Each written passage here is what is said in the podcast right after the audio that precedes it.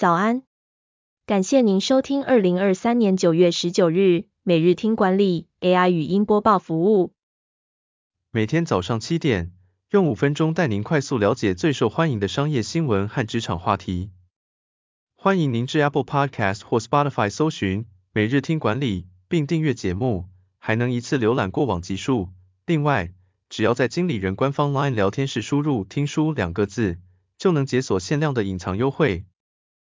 首则文章是：市值突破三千亿，成长逾两倍。全球前两大电源供应器制造商光宝科技如何摆脱旧思维，推动转型？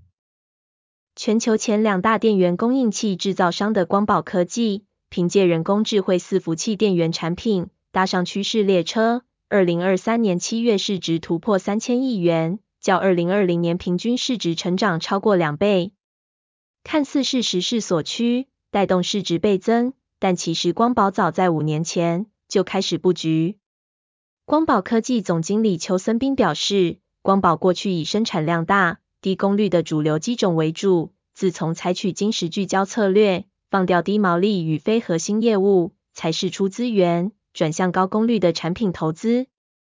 光宝的转型策略包括提供更大的价值给客户。从以客户产品为导向转成以市场为导向，并改变组织文化，鼓励员工勇于尝试和分享。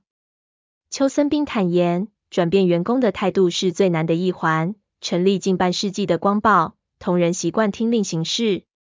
为此，董事长和总经理借由每半年的员工大会沟通，每两个月与新进员工对谈，逐步改变光宝的保守、阶级分明的文化，也鼓励员工勇于尝试。不怕犯错的心态。第二则要带您关注，职场掀起愤怒求职潮，年轻人一不顺心就狂投履历，想换工作，主管该怎么办？近期 Z 世代开始流行一种叫做愤怒求职的现象，他们会在工作不顺心时大量投履历，寻找新工作。然而，这种冲动的求职方式并不一定有效，因为企业通常会使用 AI 过滤履历。并对这种求职者持保留态度。愤怒求职也对求职者和企业都带来负面影响。对于求职者来说，愤怒求职可能降低他们被录取的机会；而对企业来说，高流动率可能导致人才流失。因此，聪明的求职者应该有计划地寻找新工作，并在离职前与原公司交接职务。同时，企业应该提前预防员工的愤怒求职。例如进行留任面谈，改善工作体验，并制定长期的留才策略。最重要的是，愤怒情绪在工作中是常见的，但求职和离职应该是清晰的职业选择，而不是受情绪驱使的行为。第三则新闻是，中国蜜雪冰城以千店规模威胁日出茶太、歇脚亭。台湾手摇饮的经营启示，规模小，管理就更不能犯三个错。东南亚过去曾是台湾珍奶的天下，日出茶太、歇脚亭等品牌遍地开花。然而，如今以蜜雪冰城为首的中国品牌迅速插旗，在越南与印尼等国开出超过一千间店铺的规模，正慢慢威胁台湾手摇饮的势力。事实上，这种小虾米对抗大鲸鱼的情况，在资本市场很常见。小品牌想对抗大型连锁企业的规模竞争优势。就要避免常见的三个策略失误，也就是在创立初期采取低价策略，急着快速扩张营业规模，把所有资源集中在管理型业务。要是品牌创立初期就把售价设定太低，未来成本攀升时，要继续保持低价又要维持既有毛利，难度非常高。资源比较匮乏的小品牌，初期也不要因为一时的成果就扩张太快，让体力无法跟上维持的成本。失去顾客的信赖度。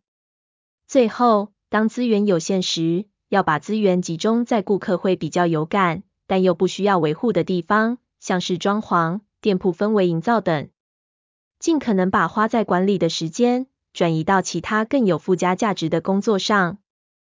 最后带您关注，直男神射手柯瑞与爱迪生都有射手心态。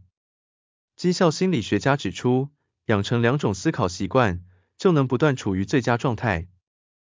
帮助许多顶尖奥运选手克服压力的运动心理学家纳特辛瑟发现，各个领域的优秀表现者都具备射手心态，让自己时常处于能突破、取得成功的状态。射手心态是两种思考习惯结合而成。第一个心态是将错误和挫折视为接近成功的机会，再来是相信一旦成功，其他事情也会成功。专家指出，NBA 直男神射手史蒂芬·科瑞和爱迪生都具备射手心态。科瑞在比赛中保持冷静，相信下一球会进，而爱迪生将每次测试视为接近答案的机会。这种心态虽然不合逻辑，但能增加信心，信心则是成功的关键。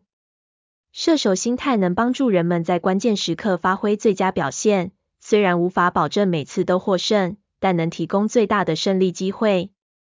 感谢您收听，我们将持续改善 AI 的语音播报服务，也推荐您订阅经理人电子报，我们会将每日 AI 播报的文章寄送到您的信箱。